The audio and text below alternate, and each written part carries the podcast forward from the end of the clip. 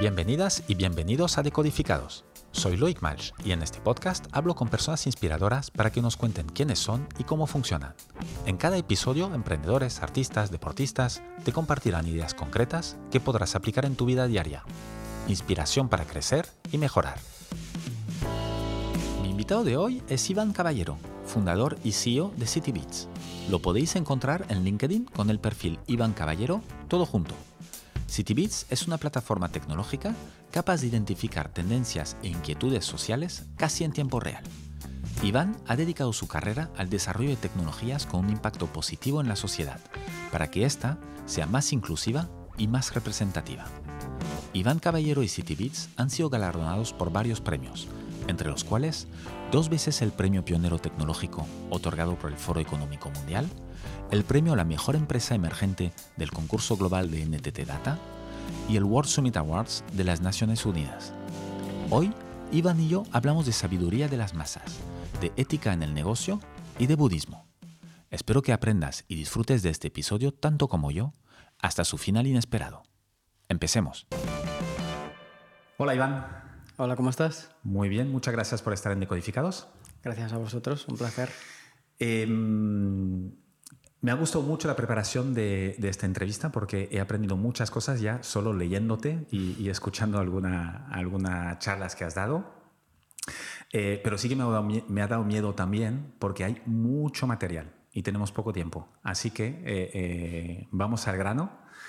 mi primera pregunta es una palabra que yo no había escuchado y que me gustaría que nos, nos dijeras qué es y qué representa, que es infodemia. Pues sí, es una, es una muy buena, sería un muy buen comienzo y hay mucha información sobre la infodemia. Eh, de hecho, mira, nosotros, yo trabajo en CityBits eh, y uno de los grandes casos de uso de la tecnología, donde estamos aplicando nuestra tecnología, eh, se basa en combatir la infodemia.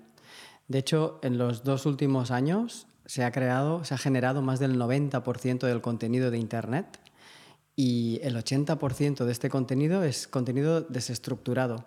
Desestructurado quiere decir que es heterogéneo, em, que son diferentes fuentes de datos en diferentes idiomas, asíncronos, y todo eso, esa gran cantidad de información que está generando las personas em, en diferentes medios, está generando una nueva problemática, que es que cómo extraes lo importante de, toda esa cantidad de información tan, tan heterogénea. ¿no? Y eso cada vez se hace más difícil porque cada vez hay más información, más heterogénea y es eh, difícil pues, encontrar cuáles son las piezas, las que son, las que son verdaderas, que bueno, todos sabemos que la verdad es muy eh, subjetiva, eh, pero bueno, cuáles son las más relevantes y cuáles cuáles piezas pues, son, son pues, es información que no es relevante. ¿no?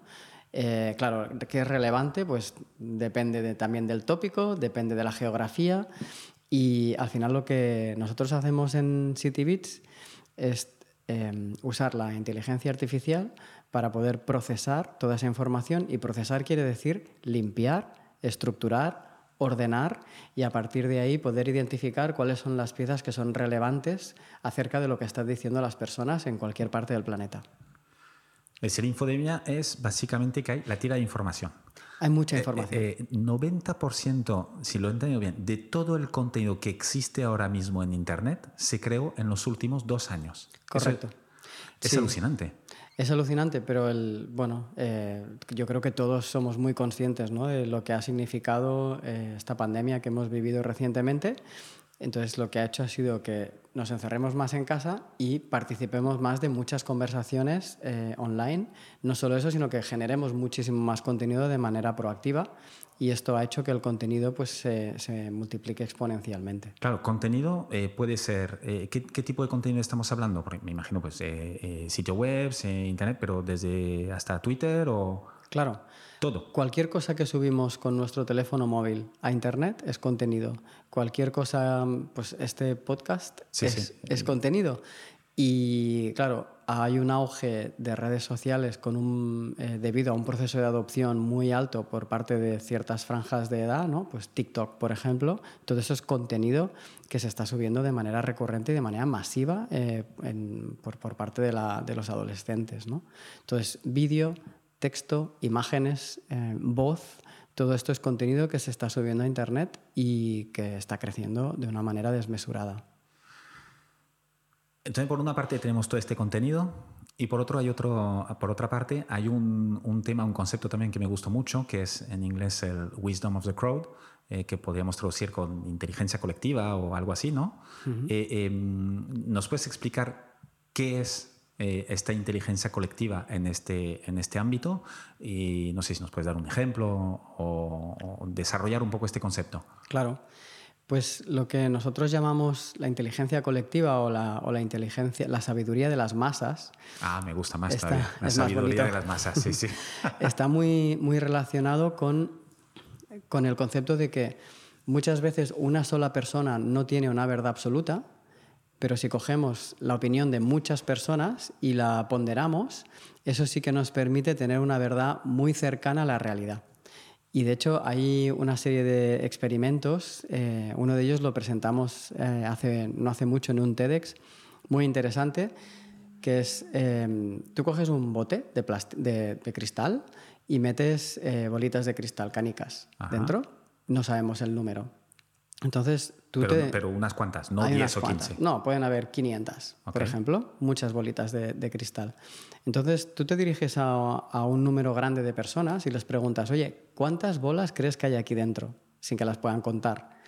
Y entonces lo pueden escribir en un papelito. Y a lo mejor pues tenemos 200 personas que escriben en un, en un papelito las bolas que creen que hay ahí dentro. Yo creo que hay 405, eh, el otro 319 eh, y así. Correcto. De hecho, todavía eh, tiene cierta complejidad este experimento porque siempre tienes los que quieren hacer la puñeta. Y entonces ahí dices, hay gente que te dice, hay dos o hay 5000. Eh, lo cual es interesante también porque nos explica un poco cómo funcionamos como seres humanos. O los que copian al de al lado. Exactamente. Entonces, eh, tú coges los resultados de esas 200 personas y haces la media y la, bueno, nuestra, nuestra experiencia es que eh, nadie acierta el número de bolas exacto, pero si tú coges la media de, esas 200 personas, ese número, el resultado, está, es el que está más cerca de la realidad. Y eso es un dato súper curioso.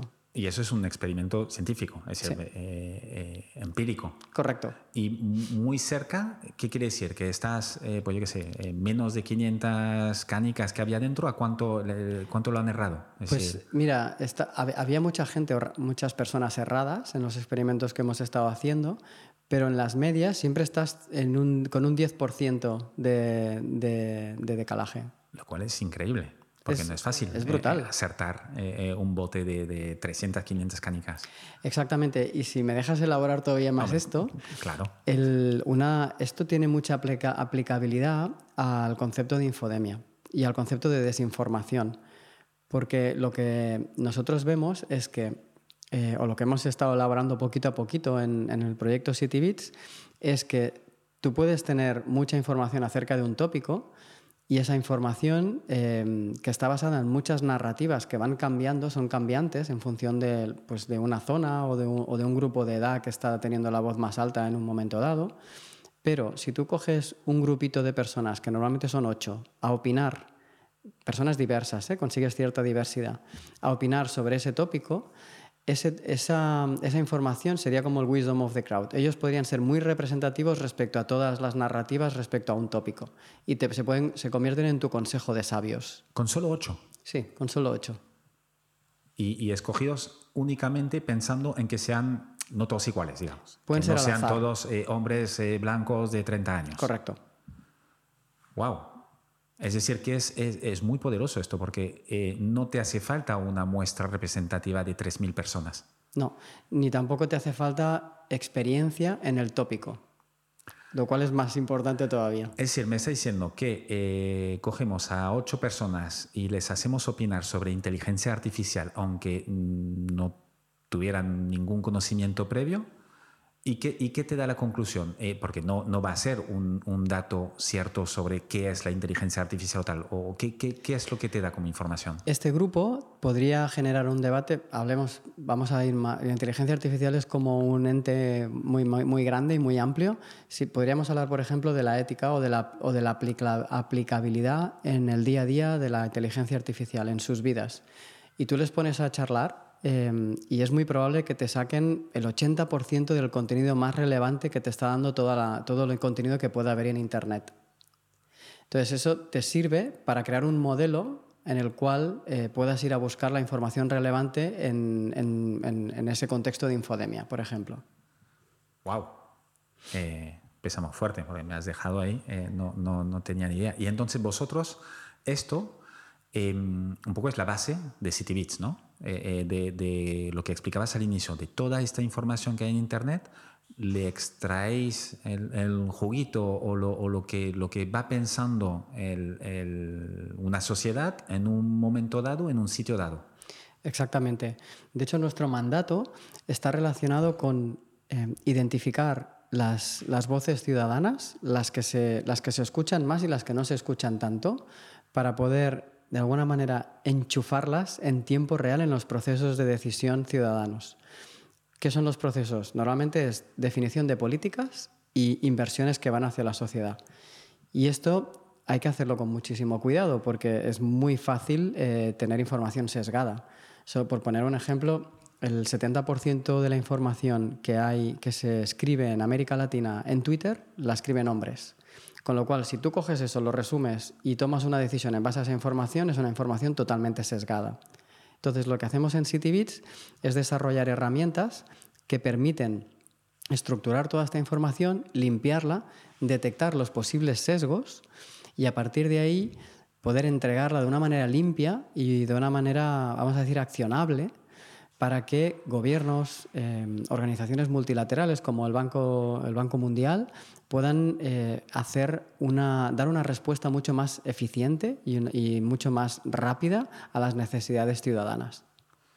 Entonces, vuestros, em, eh, ¿tienes un ejemplo de esto? De que haya, pues que hayáis un caso de éxito reciente o algo. Claro, tenemos muchos ejemplos.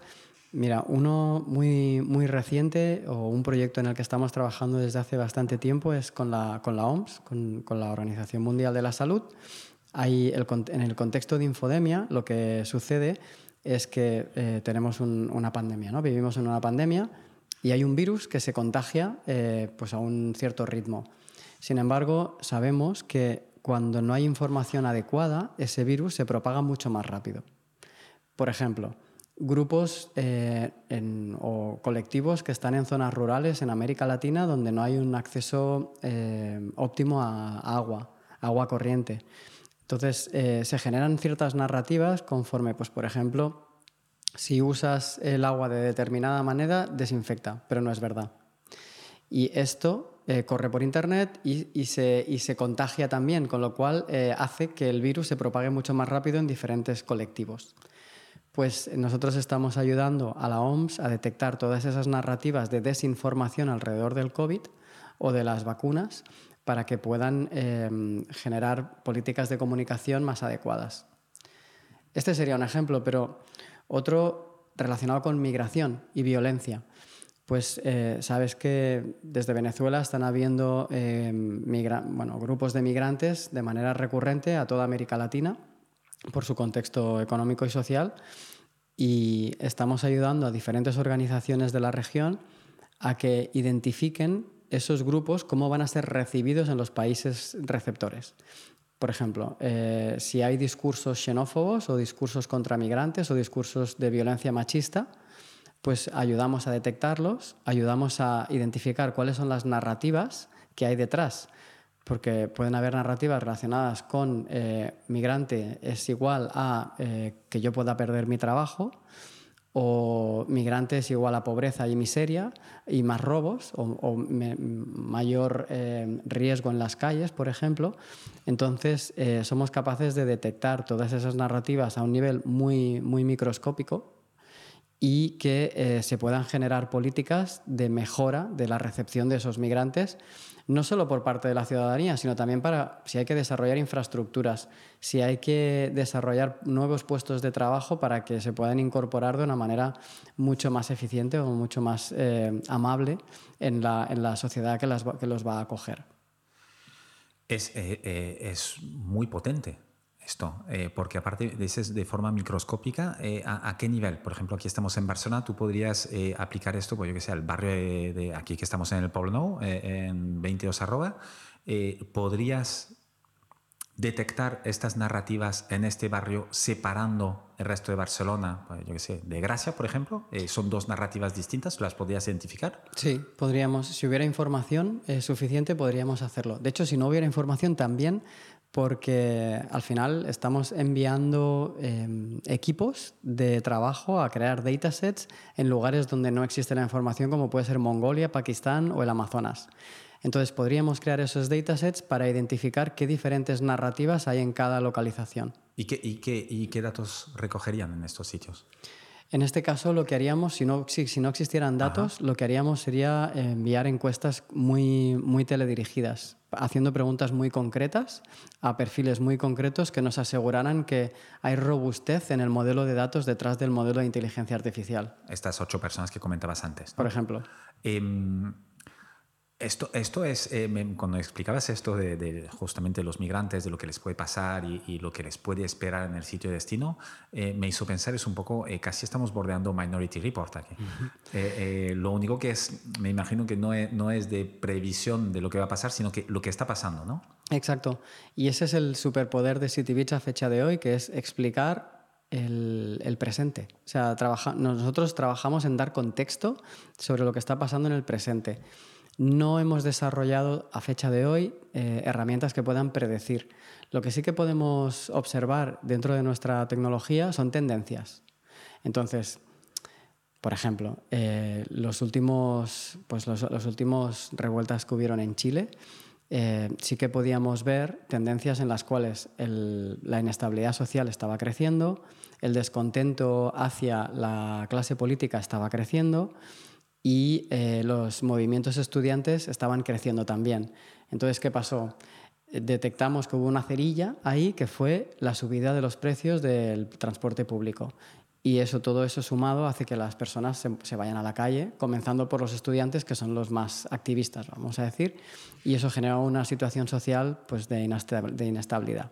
Y esto lo pudisteis no predecir, sino que casi en el momento que estaba pasando ya avisar de, oye, no nos sorprende y esto ya es una tendencia que vemos que va a ir a peor, ¿no? Claro, claro.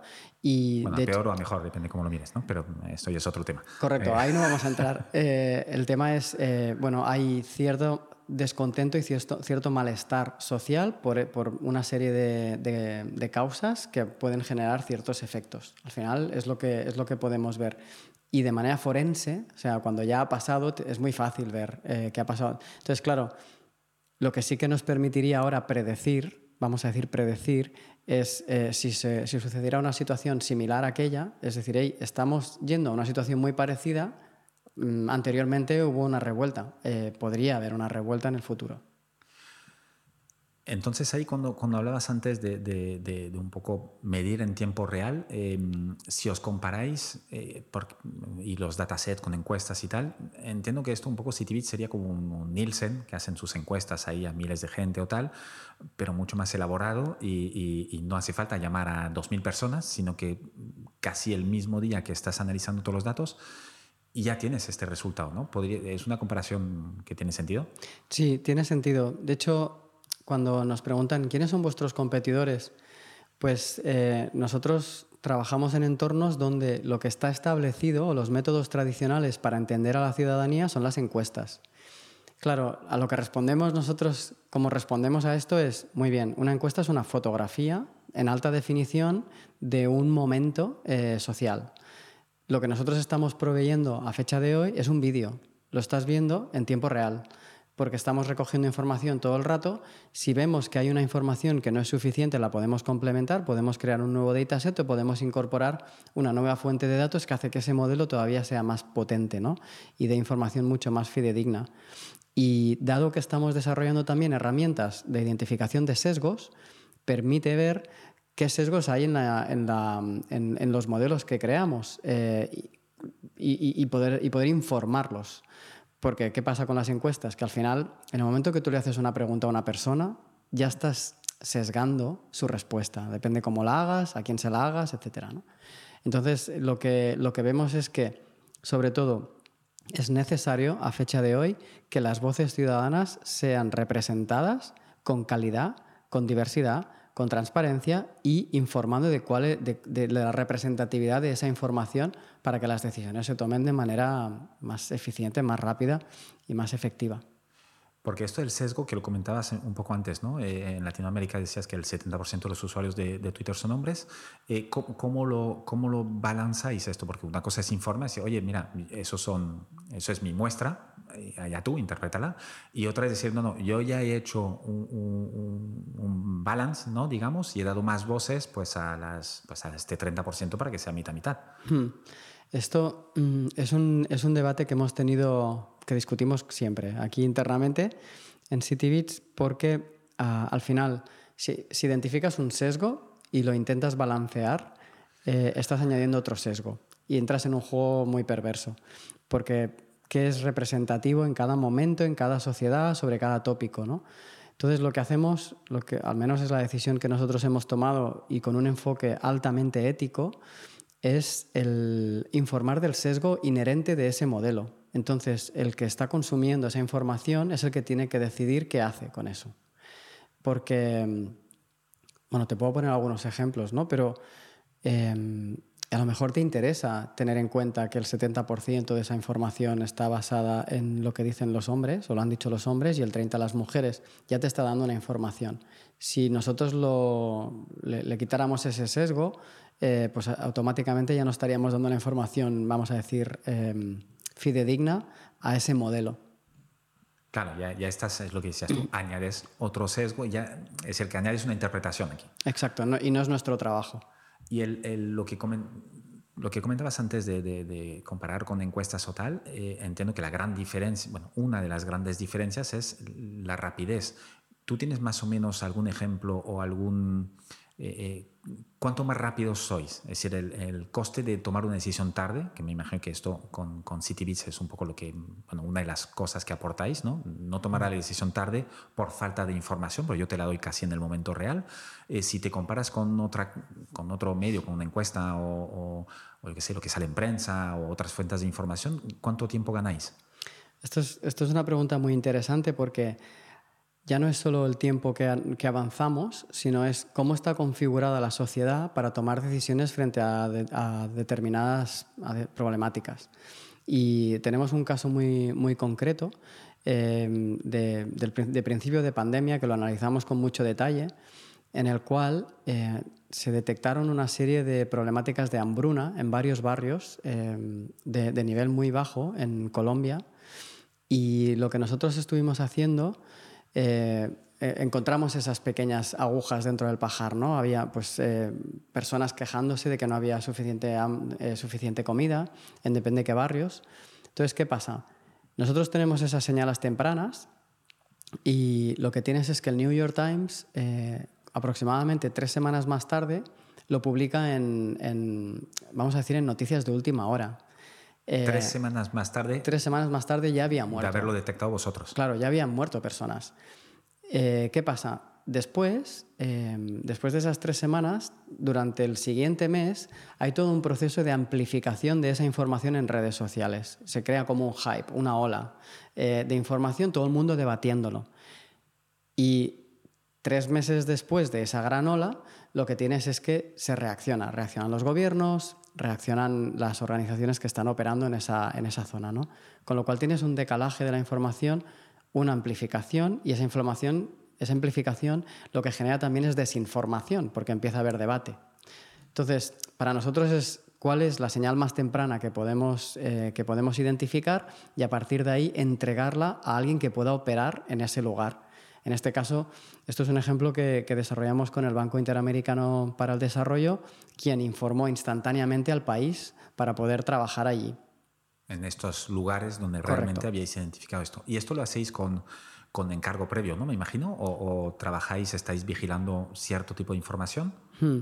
En este caso, el Banco Interamericano para el Desarrollo ha desarrollado o hemos desarrollado para ellos un monitor que está recogiendo información de 22 países en toda América Latina en base a 12, 12 14 tópicos como educación, salud, política, etc. Y toda la información de Internet la procesamos por dentro de este, de este monitor y la entregamos en datos abiertos para que cualquier estudiante, cualquier empresa, cualquier organización, cualquier gobierno la pueda coger y pueda crear acciones por encima. Totalmente abierto. Totalmente abierto. Está colgada en una web y ahí, y ahí la gente la puede utilizar. Sí. ¿Cómo, ahora que, comentas esto, ¿cómo, funciona CityBits? Es decir, eh, hay, de forma muy sencilla, no, no pretendo que me reveles el algoritmo, eh, eh, ¿qué, cuál es el, el, qué estáis mirando, cómo lo procesáis y qué entregáis como, como resultado final? ¿no? Pues mira, nosotros estructuramos nuestra propuesta de valor como en tres grandes bloques. Uno son datos, eh, otros son algoritmos y otros son insights o vamos a decir información accionable. Los, en cuestión de datos, trabajamos con tres fuentes de datos principales. Una son datos públicos. Ahí estamos conectados a alrededor de un millón de fuentes de datos en tiempo real. Blogs, foros, redes sociales, etc. Luego tenemos datos propietarios de nuestros clientes o nuestros partners, como podrían ser encuestas que se envían a hospitales o eh, bueno, SMS, mm, transcripción de llamadas, por ejemplo, de atención a la, ciudadanía. Y el tercero son datos, eh, nosotros lo llamamos on demand, que son datos bajo demanda. Eh, donde no hay suficiente información, enviamos personas al terreno para crear esos datasets. Y ese sería el, bloque número uno. El bloque número dos, que son algoritmos, lo que hacemos es desarrollar dentro de la, de la compañía algoritmos que permiten estructurar, limpiar, sintetizar toda esta información para poder eh, transformarla en insights o en, información accionable y que se puedan tomar decisiones ágiles y fáciles. En la parte de algoritmos, tenemos pues, alrededor de 20 algoritmos, algunos de los cuales, em, pues, por ejemplo, están orientados a detectar sesgos, sesgos de edad, sesgos de raza, sesgos de género. Y por último, la parte de insights, al final lo que tenemos es como una plataforma en la cual tú puedes navegar toda esta información y puedes identificar, pues, por ejemplo, entre categorías que hemos preconfigurado, eh, cuáles son las narrativas eh, que son relevantes para, tu, para la respuesta que quieres encontrar. Y, es fácil de navegar esto porque ya me lo explicas así y, hostia, em, em, se va a necesitar una persona que esté mirando los insights todo el día para ver qué pasa. Es, eh, es fácil de navegar. Claro, yo te diría, es, es, como preguntarle a tu hijo, ¿tu hijo es guapo? Eh, mi hijo es guapo. Eh, no solo es guapo, es el más guapo del mundo. es el más guapo. Sí que es verdad que es complejo porque tienes que navegar como diferentes dimensiones de la información. lo que sí que vemos es que somos capaces de que un analista de datos o lo que nosotros llamamos un experto en un tópico, como podría ser migraciones, eh, puede hacer el trabajo de muchos analistas de datos, de muchos data scientists, gracias a usar nuestra plataforma.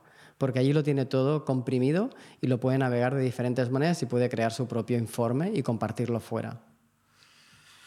Y lo que. Mm, entonces, vuestros clientes, por lo, de momento, lo que, lo que has comentado un poco, eh, son mucho entidades públicas, ¿no? ¿O, qué, tipo de clientes tenéis? Son sobre, no lo llamamos entidades públicas, eh, nos engloban dentro de, una industria que se llama GovTech, que es eh, tecnología para gobiernos. Y dentro de esto somos como un nicho de un nicho. Nosotros trabajamos con organizaciones multilaterales, que son un híbrido entre bancos, son bancos de desarrollo, entre bancos y gobiernos. Estas organizaciones canalizan billones alrededor de 400 billones a la sociedad para, hacer, eh, para resolver problemas sociales. Están observando qué problemáticas hay y canalizan dinero para eh, resolverlas. Y por otro lado, ayudan a generar nuevas políticas por el beneficio de los ciudadanos. Vamos a decir que son organizaciones que están al, lado de los gobiernos Y en este caso, pues trabajamos con el World Bank, con Naciones Unidas, con eh, World Health Organization, con Pan American Health Organization, que son organizaciones que están, como te digo, operando a nivel mundial o por región para resolver problemáticas sociales y reducir brechas. Em, ¿Cómo llegas a estos clientes? Porque son, estamos hablando de un, a decir, una empresa de la esquina o de, o de la regidora del ayuntamiento del barrio. Eh, ¿Cómo llegas a esto? Bueno, a veces es más difícil llegar a la regidora del barrio que a, ciertas organizaciones grandes. Mira, em, nosotros eh, llevamos ya... CityBits tiene cuatro años de vida y comenzamos con el mandato de, o sea, comenzamos a desarrollar la tecnología con el mandato de la Comisión Europea de desarrollar una tecnología capaz de comprender a las necesidades ciudadanas en tiempo real. Claro, esta propuesta de valor aplica directamente a esta industria o a este vertical y desde el primer día, eh, una de dos, o nos han recibido muy rápido y muy bien o nos han venido a buscar ellos porque era una propuesta muy adaptada. Entonces, eh, sí que tenemos un equipo eh, de ventas que está llamando todo el día, pero tenemos una tasa de, de conversión alta y al final nuestro objetivo es convertirnos en un estándar nos gustaría llegar a ser el estándar de procesamiento de la voz ciudadana para que se tomen mejor las decisiones. Y claro, en el momento que tienes todos estos clientes, ya de alguna manera ya te están validando. Y, ya vas de camino a ser el estándar. Claro. Si todos lo usan y usan lo mismo, más fácil. Mm. Y no, no, te han venido, porque eh, bordea aquí un. Claro, usáis muchos datos, eh, conseguís tener unos, eh, una, una, información accionable que es de mucho valor, eh, también puede tener un peligro esto, en, según en qué manos se, se, ponga. ¿no? no tenéis empresas, no es que las empresas sean el demonio, ni mucho menos, pero hay, hay unas con eh, intenciones menos loables que otras. ¿No tenéis eh, grandes empresas que os han venido para intentar ser clientes? ¿Filtráis clientes? Son muchas preguntas en una, ¿eh? perdón. Más que clientes, filtramos casos de uso. De hecho, fíjate que muchas de, muchas de las alianzas que tenemos en cuestión de datos ya nos obligan a firmar unos términos y condiciones del uso de sus datos de manera ética, como por ejemplo Twitter. Eh, a Twitter, cada nuevo caso de uso se lo reportamos y ellos nos lo validan para que ellos nos sigan dando los datos. Ah, vosotros os enchufáis a Twitter en una API eh, que no es pública, os tiene que autorizar, bueno, es pública. Es de, pago. es de pago. Es de pago, les pagamos, pero no solo les pagas, sino que es que además tienen que validar los casos de uso. Y son casos de uso donde, eh, por ejemplo, nosotros no trabajamos ni en política ni en defensa. esos casos están totalmente fuera de nuestro, de nuestro ámbito. En cambio, sí que tenemos competidores que solo trabajan en defensa. y Son más grandes y, crecen mucho más rápido que nosotros, pero nosotros sabemos cuál es nuestro lugar, que es el alzar la voz de la ciudadanía y para eso tenemos que tener un modelo que sea confiable. Y, hablando de esto, entonces eh, estáis en GovTech. A mí me gustaría eh, tener tu opinión sobre el uso de la tecnología para conseguir un impacto social, ¿no? Eh, porque bueno, estás en el centro de esto y, creo que tu punto de vista puede ser muy interesante. Hmm. Pues eh, sí, eh, aquí ha habido mucho debate porque yo ya, en, mi caso personal eh, y lo que yo vivo en mi día a día, mm, yo, yo he montado ya unas cuantas startups y ya desde hace unos años no quiero desarrollar nada que no vaya a tener un impacto positivo en la sociedad. En el momento que eres padre, te cambia un poco el software a ti. Y, y de alguna manera lo que, lo que yo estoy viendo, eh, que hay un movimiento eh, a favor eh, de, de, la, de, la, tecnología con impacto o del emprendimiento con impacto. A mí me gustaría llamarlo emprendimiento con propósito, que al final te da un extra, te da un valor adicional, al emprendedor le da un valor adicional que es la resiliencia. Cuando más propósito, más resiliente. Y ya sabéis que emprender va de, es una carrera de fondo. Esto por un lado. Y por otro lado, sí que veo que hay ecosistemas que se están desarrollando cada vez más relacionados con el emprendimiento de impacto o la tecnología aplicada al impacto, como por ejemplo el ecosistema inversor o como por ejemplo algunos clientes eh, que, a los cuales esto les parece un valor añadido. Porque realmente Fíjate que emprender con impacto es doblemente complejo. Eh, tú puedes emprender sin ningún miramiento y vas donde, donde puedes conseguir más dinero. Si además le, añades la complejidad de tener un impacto en la sociedad, pues te estás, te estás sesgando a ti mismo, ¿no? Hay lugares donde no te vas a meter. Y, y, empieza a haber un ecosistema que apoya y que acompaña a este tipo de emprendedores que yo creo que llegará un momento en el cual no podrás ser un emprendedor si no tienes un propósito y si no quieres generar un impacto. Pero todavía no estamos ahí. Bueno, pero hay, hay, hay, más que brotes verdes incluso, porque ahora, eh, bueno, estamos grabando ahora en septiembre eh, 2022 y la semana pasada eh, Patagonia, bueno, el fundador de mm. Patagonia hizo un gesto eh, brutal, a ver si, si, si inspira a más, eh, con una razón que es muy pues, de impacto social, ¿no? no quiero... utilizar recursos de la tierra para generar riqueza, sino que con la riqueza que yo estoy generando a través de Patagonia, cuidar la tierra. Y entonces meto toda la, la, propiedad de la empresa en, una ONG que cuide la tierra gracias a los beneficios que de, que de Patagonia, lo cual esto es lo que dices tú, se está desarrollando y yo creo que sí que vamos por un, camino que es, que es el correcto, que podríamos ir más rápido. Sí. Eso es cierto. No, yo estoy totalmente de acuerdo en que como humanidad, eh, como conjunto de seres humanos, cada vez somos más conscientes. También mi reflexión anterior venía porque al final es como la primera clase, cuando vas a la universidad y haces el primer año de marketing, la primera clase te explican, ¿tu producto o es una vitamina o es un analgésico? Eh, si eres vitamina, es, está bien que esté, pero no es necesario, pero analgésico sí porque calma un dolor, ¿no? Y entonces eres producto vitamina o producto analgésico. Y yo creo que ha llegado un momento en el que el planeta empieza a estar bastante resentido y ahora hay un dolor grave, que es que, que, amenaza a nuestra, nuestra existencia como seres humanos en el planeta. Con lo cual, como no hacemos ese giro rápido, eh, vamos a ir tarde. Correcto. Y lo de tener hijos ayuda mucho en, resetear el software interno, desde luego.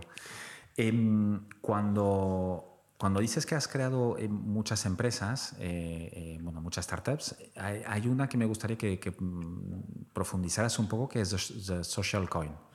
¿Qué, ¿Qué, es y cómo salió y qué fue? Pues mira, Social Coin es como la antesala de CityBits y comenzamos hace alrededor de, de seis años em, una especie de experimento social que pretendía entender qué es lo que hace que una persona se levante de la silla y ayude a otra. Y para esto, para investigar, lo que creamos fue una moneda de plástico biodegradable con una semilla dentro y un código QR que permitía ser escaneada, permitía que escanearas la, moneda y la moneda funcionaba con un, con un modelo de, de cadena de favores. Entonces, imagínate, yo te invito a un café y te paso la moneda entonces tú escaneas la moneda y explicas que te ha invitado a un café.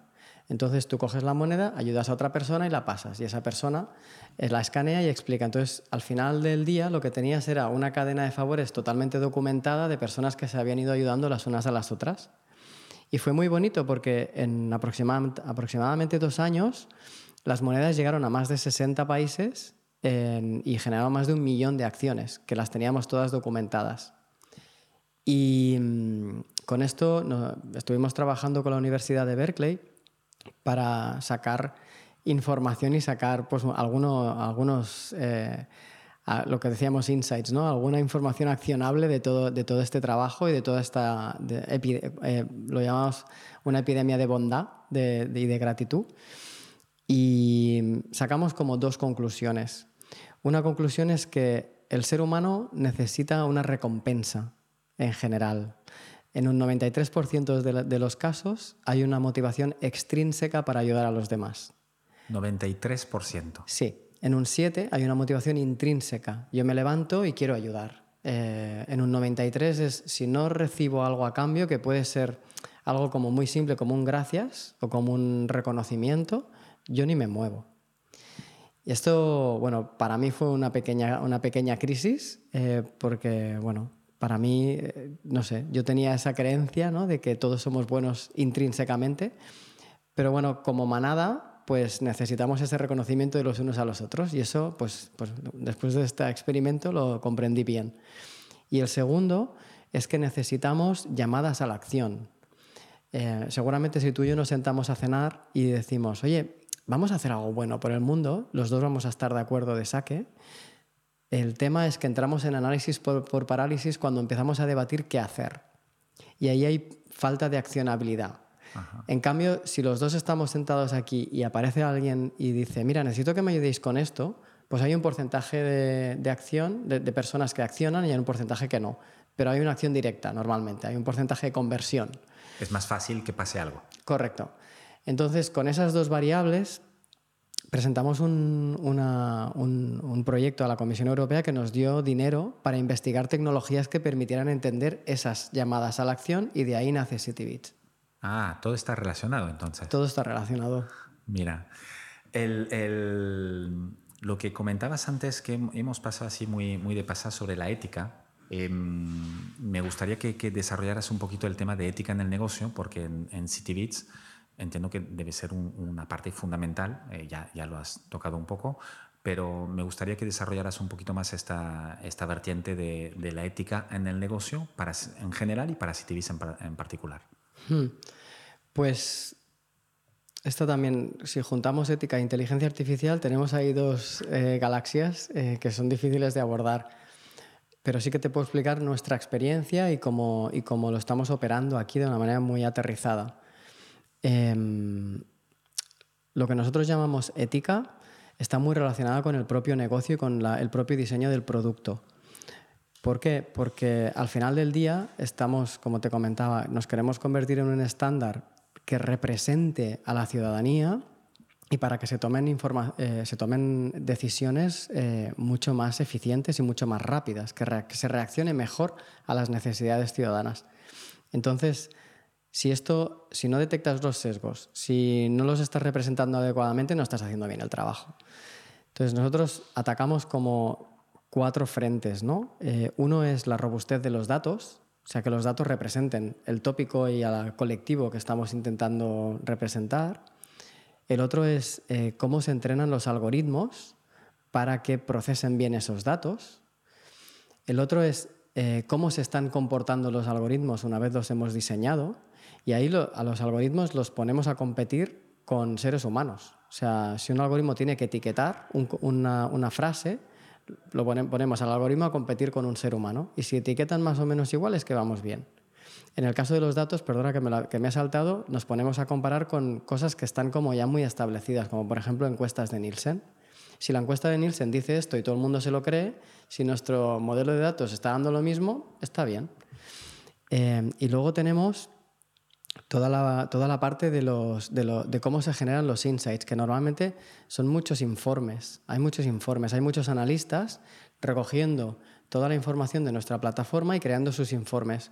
Y ahí lo que intentamos es que la información esté tan sobre raíles que el propio analista no añada sesgo por su criterio al informe que está creando. Y es, trabajamos en esos cuatro frentes. Y esos son los cuatro frentes, donde intentáis poner esta de forma ética, digamos, eh, eh, que los resultados sean lo más éticos posibles, siguiendo estas, estos valores. Exacto. Eh, hablando de GovTech antes, haces, claro, ahora hay, hay, todo un auge desde hace unos años de las Smart Cities. Y, y, tú has estado un par de años, me parece, eh, eh, en el board eh, como advisory board member de una, no sé si es una ONG o tal, ya nos contarás, que se llama Leading Cities. ¿qué, ¿qué, es esta organización? ¿Qué hacías ahí y qué, qué se pretendía? ¿Crees que ayuda o cómo, cómo lo hacían? Pues Leading Cities es una, es una especie de, de fundación que operan sobre todo en Estados Unidos y tiene el objetivo de, crear, vamos a decir, perdona porque me salen palabras en inglés, son frameworks, que son como estructuras organizativas eh, o, sí, o clasificaciones que permitan eh, desarrollar el concepto, de, el concepto de Smart City de una manera homogénea. Porque al final pasa con, smart, con el concepto Smart City pasa un poco como el concepto de inteligencia artificial, que cabe todo, ¿no? Eh, y te cabe desde tener un sensor en un container hasta escuchar mejor al ciudadano, hasta hacer edificios más sostenibles, entonces, o que la movilidad sea más eficiente. Entonces, eh, lo, que, lo que proponía o lo que propone esta organización es que haya una estructura más o menos homogénea y, y, y lo más eficiente y poniendo cierta, cierta ciencia detrás para que las ciudades que se quieran sumar puedan avanzar en la misma dirección. Em, ellos tienen una, una, orientación muy, muy poderosa que a mí me parece muy interesante, que está a desarrollar el ecosistema de, eh, emprendedor alrededor de esto. Entonces lo que hacen es seleccionar muchas empresas pequeñitas, startups, que están generando em, un impacto en todos los, los capítulos de lo que podría configurar una Smart City y ayudan a acelerarlas para que puedan crecer de una manera más sostenible. Hablando de startups, tienes mucha experiencia en esto, has creado, has escalado, eh, eh, no sé si has vendido o tal. en tus experiencias previas a, a ¿Qué, sacas de esto? Tanto porque has, tenido, has alternado entre startups y, sobre todo al inicio de tu, de tu historial eh, laboral como empleado, ¿no? ¿Qué sacas de cada cosa? Hmm. Esta es una buena, una buena pregunta. Yo sí que empecé en empresa multinacional al, al poco de acabar mis estudios y lo que mm, y lo bien, bien seguida que yo no acababa de encajar porque mm, yo creo que hay, hay, hay, personas, existimos personas que somos como antígenos, ¿no? Y yo me considero un antígeno. Em, me, encanta cuestionar lo que, se, lo que está establecido, me encanta eh, cambiarlo y, ver, y probar qué pasa, experimentar, ¿no? Y en la empresa multinacional ahí me costaba, eh, me costaba mucho y generaba muchísimo ruido y mucha fricción con mis compañeros, con mis jefes. Entonces era como, hostia, esto, esto no sé si es mi, lugar, no sé si es el lugar donde florezco. Y por otro lado, lo que sí que es muy interesante en este tipo de entornos es que vas muy acompañado. Hay una serie de procesos, hay una serie de estructuras, hay una serie de conocimiento que te abraza y te acompaña y, creces. Pues, pues, puedes crecer hasta cierto, hasta cierto nivel. Lo que pasa es que a mí eso no me genera más incomodidad que confort. Y en el momento que empecé a emprender, pues yo trabajar con incertidumbre, eh, te das cuenta poquito a poquito y dices, pues para mí la incertidumbre no me molesta. El no tener las cosas totalmente perfectas y totalmente acabadas no me molesta. El cuestionarlas y renovarlas tampoco. El hacer múltiples cosas a la vez tampoco. Que luego ves que no es del todo así y, y como CEO tienes que hacer las cosas muy bien y, y muy bien orientadas y poniendo mucho foco, ¿no? pero fui descubriéndome como emprendedor y aquí en, en City Beach o en las anteriores startups siempre lo hemos visto, ¿no? que hay perfiles, hay personas que tú las pones en un entorno donde su campo de juego no está del todo delimitado y, y, les pones un reto y florecen. Y, y, se enamoran del proyecto, se enamoran de lo que están haciendo y van creciendo y ocupan un espacio cada vez más grande y más poderoso. En cambio hay perfiles que les pasa todo lo contrario.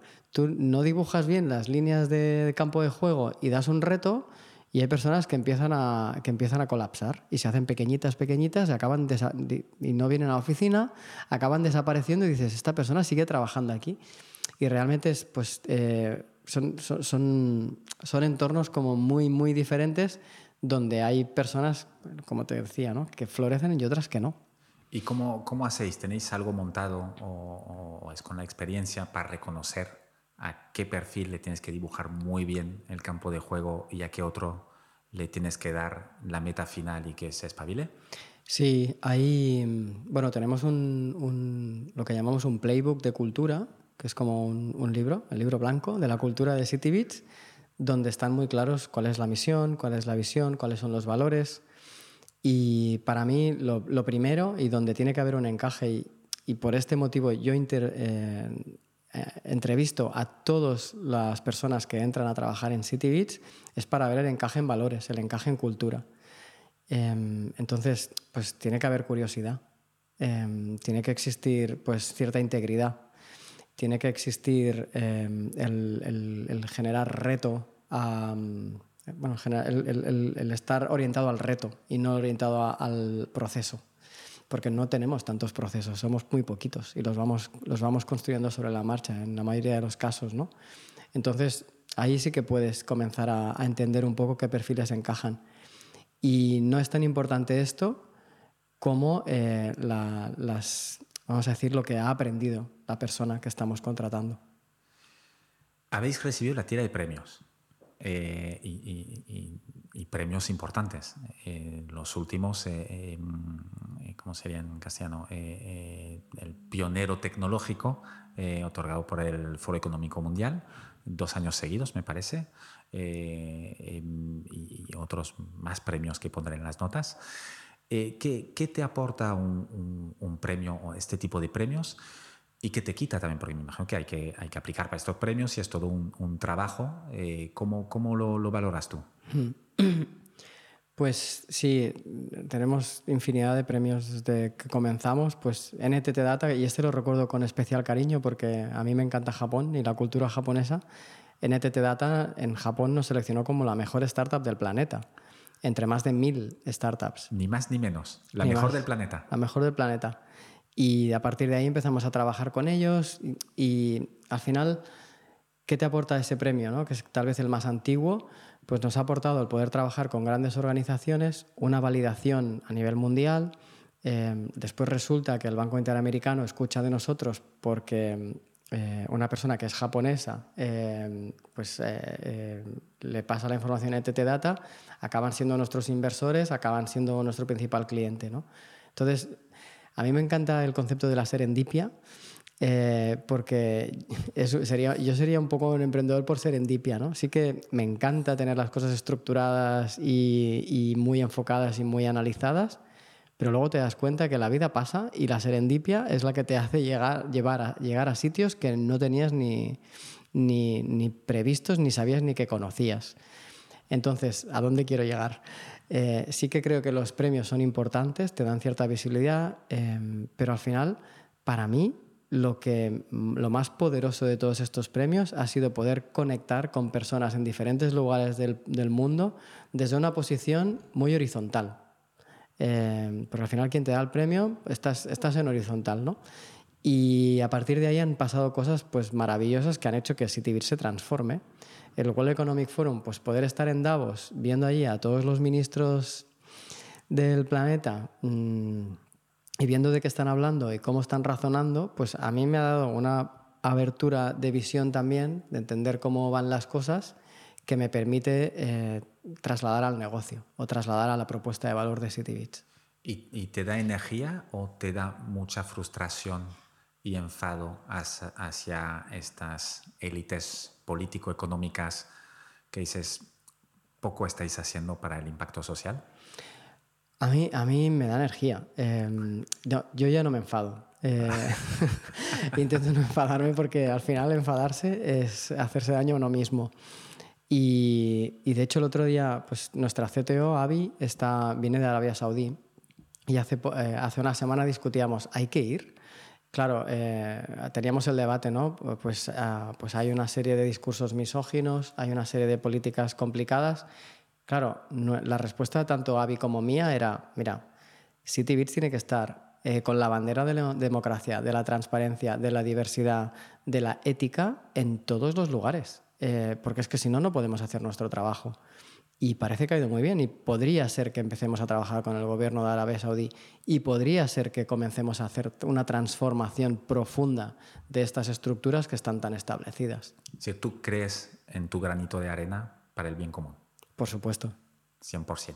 Es, 100%. Es casi eh, eh, el, el, mandamiento inicial, ¿no? La misión inicial. Es por lo que me levanto cada mañana. Good. Em, Iván, al hilo de esto, ¿el, el éxito para ti qué es? Uh, está, pues mira, eh, hay una serie de keywords que te podría dar de éxito, pero para mí el éxito es el poder caminar. O sea, yo necesito tener la sensación de estar avanzando, de caminar, eh, acompañado de, abundancia y de personas eh, de las con las cuales tengo una relación de respeto y aprendo. Y este camino va hacia un propósito y una trascendencia. Eso para mí es éxito. complicado, ¿eh? está, está, muy bien la definición. Eh, el, hablabas antes de, de, financiación y de que tenéis un, bueno, alguien que os, conocí, que, que os conoció en, en, Japón y tal. ¿Cómo, cómo, ¿Cómo os habéis financiado? Claro, esto nace de este millón de euros que os da la, la Unión Europea para, para, crear una plataforma y luego cómo habéis seguido, porque me imagino que esto es muy... Eh, cash burning, sigamos con el inglés, eh, eh, eh, necesita mucho cash para desarrollar porque es 100% tecnología y necesita desarrolladores que no son baratos y es un producto delicado. ¿Cómo lo habéis, cómo lo habéis hecho esto hasta ahora? Pues es también una pregunta curiosa porque estamos teniendo muchas conversaciones internas alrededor de esto.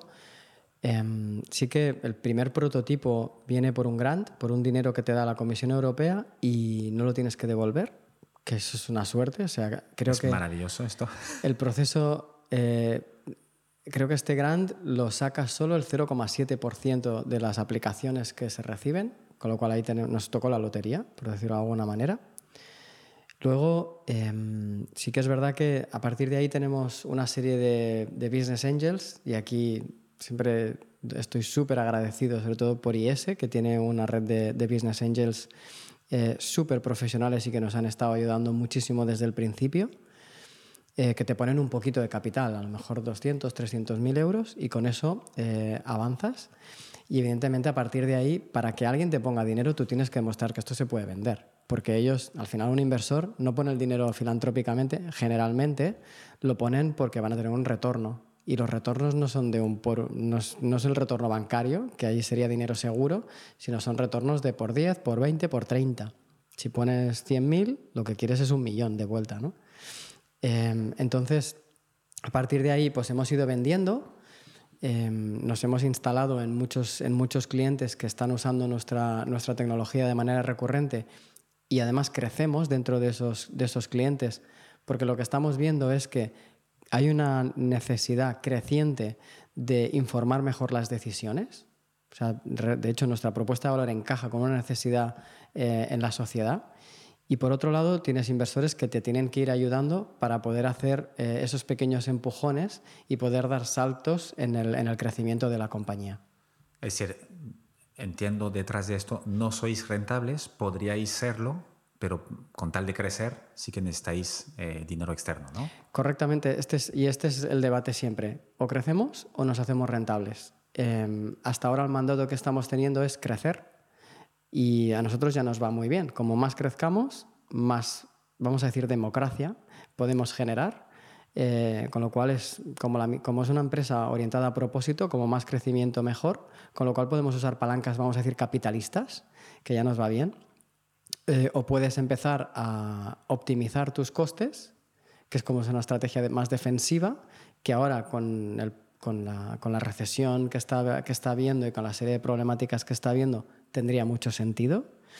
Y lo que pasa es que ahí penalizas el crecimiento, ya no puedes vender por dos cada año, sino que a lo mejor vendes por un 5% o un 20%, por lo que sea, más. Y, nos puedes decir, público, cuánto habéis, eh, cuánta financiación habéis recibido hasta ahora, que son cuatro años nada más. Sí, en cuatro años eh, cerramos una primera ronda con Business Angels de 400.000 euros, luego cerramos una segunda ronda con, vamos a decir, con instituciones un poco más establecidas como NTT Data, em, eh, Telefónica, Bank Inter y, y Recientemente tuvimos otra nueva ronda, bueno, esta fue de 800 y la última fue de aproximadamente de 1.3 millones, eh, donde entró eh, CAF y BIT, que son los bancos de desarrollo para América Latina, y algunos pequeños eh, fondos. Y esperamos, ahora estamos levantando dinero otra vez, estamos buscando una nueva ronda de financiación que debería ser de unos 4 millones y estamos hablando con fondos de inversión. Son fondos de inversión internacionales especializados en GovTech y en inteligencia artificial. Es decir, que ahora estáis intentando levantar más de lo que habéis eh, recibido en total hasta ahora, casi el doble, si no llegáis a tres y, queréis levantar cuatro. Sí. ¿Pinta bien? Eh, pinta, pinta difícil porque hay un proceso o está habiendo una un contexto de recesión grande. En Estados Unidos, que era hacia donde estábamos yendo, porque todos nuestros clientes están allí, es donde están más asustados y todos los fondos ahora mismo están con el dinero un poquito bloqueado. Eh, creemos que somos, es una ronda muy pequeñita para Estados Unidos y para la mayoría de inversores europeos, eh, vamos a decir los de, los de Premier League, y creemos que lo vamos a conseguir, pero está costando más de lo que sería normal. ¿Y esto es 100% dedicado al crecimiento? 100%. Dedicado al crecimiento y tenemos un proyecto que va, que va en paralelo y debería ayudarnos a crecer todavía más, pero la, que se llama, bueno, la idea es empezar a abrir toda nuestra tecnología en open source. ¿Por qué? Porque si realmente queremos ser un estándar, queremos ser éticos, y queremos ser transparentes y queremos que nuestros algoritmos sean diversos o, los datos sean diversos, realmente la única manera es abrirlos a que cualquier data scientist del planeta los pueda trastear y los pueda mejorar. Entonces, nuestro siguiente paso como compañía es abrir toda nuestra tecnología, todos nuestros algoritmos, que esos algoritmos sean usados por todos los data scientists del planeta, los que están en el Caribe, los que están en África, los que están en Barcelona y que a partir de ahí eh, toda nuestra tecnología, la que usan todas estas grandes organizaciones, eh, de alguna manera tenga una tecnología que esté cuestionada y que esté retada por todos estos eh, data scientists y que la vayan mejorando. Menudo proyecto, me imagino. Esto nos da un, es un salto cuántico para la compañía. Em, Iván, pareces una fuente de sabiduría. ¿Cómo, ¿Cómo aprendes? ¿Cómo mejoras tú? esta es una, aquí me hace reflexionar un poco. Mira, yo te diría que yo aprendo por la experiencia. Em, sí, el otro día he hablado con mis hijos eh, y cada uno, pues algunos aprenden por el tacto, otros aprenden por lo que leen, otros por lo que escuchan. Yo aprendo por la experiencia. Yo me tengo que meter en el barro, tengo que mancharme y a partir de ahí digo, pues me gusta el barro o no me gusta el barro. Pero sí, yo creo que aprendo por Haciendo. experimentando, sí. ¿Y tienes algún, has tenido algún mentor, mentora durante tu, tu, tu experiencia hasta ahora? Tengo muchos mentores y mentoras y bueno, tengo como un gran abanico. Yo tengo una parte empresarial, que es de la que hemos estado hablando, eh, y aquí pues, eh, pues mira, aprovecho para agradecerle a Alfredo Ouro, que es, que es mi, mi advisor, Albert Pradey, que es nuestro abogado, que también pues, a las 3 de la mañana, Albert, que, este, que nos acaban de enviar un term sheet y hay una cláusula que no acabo de entender, no pasa nada, vamos a mirarla. Y, y esta gente pues, que te está acompañando, ¿no? son personas que ya han hecho estos recorridos y te ayudan a, hacerlos de una manera mucho más óptima y sin desgastarte tanto. Y luego eh, yo tengo una visión o una, o una versión como más vamos a decir, espiritual, que creo que, para mí es importante en mi día a día y que me ayuda a transitar todo este camino de manera consciente y de manera sólida. Y aquí pues trabajo, en mi caso pues soy budista y trabajo con, con, con, ah, pues, con varios mentores. Y haces retiros, tenemos, ya nos queda muy poco tiempo. Eh, lástima porque acabas de abrir ahí otra, otra puerta. ya lo sé. Eh, eh, pero bueno, no, porque ¿cómo descubriste esto? ¿Cómo te hiciste budista? ¿Hace mucho? Sí, hace unos 15 años y me, me, hice budista por la, porque cayó en mis manos un libro que es el libro tibetano de la vida y la muerte y me dio mucho sentido a la muerte, eh, porque la muerte yo siempre la he entendido de una manera como, como un proceso de transformación, no un proceso de pérdida, y me dio mucho sentido, me lo dio como muy estructurado y a partir de ahí empecé a investigar. Y, y sí, desde entonces, pues mira, he acabado siendo hasta, soy profesor de, de yoga tibetano. ¿Y vas, y vas a un monasterio o eh, y lo haces de práctica muy regular? claro, si eres profesor más todavía. Claro, yo tengo mi práctica personal y en, en, algunos retiros pues me junto con otras personas que están haciendo sus otras prácticas o que compartimos prácticas y que, y que trabajamos pues la meditación. Al final, para mí es la meditación eh, y el movimiento del cuerpo para regular las emociones y para, y para estar más, más sano, más saludable en general. ¿Cada cuánto meditas? Cada día. Cada día. ¿Más o menos cuánto tiempo? Pues depende. Cuando lo mínimo, mínimo, mínimo va a ser media hora, pero hay días que puedo, puedo estar practicando dos, dos, horas. ¿A la mañana, a la tarde, cambiante o como... Siempre, bueno, siempre hay, hay, como, hay como diferentes prácticas, ¿no? Pero cuando te levantas siempre te sientas y, meditas, que es cuando está la mente más clara Em, por ejemplo, si estoy trabajando desde casa, tengo un cojín cerca y entre reuniones a veces me siento y medito un rato.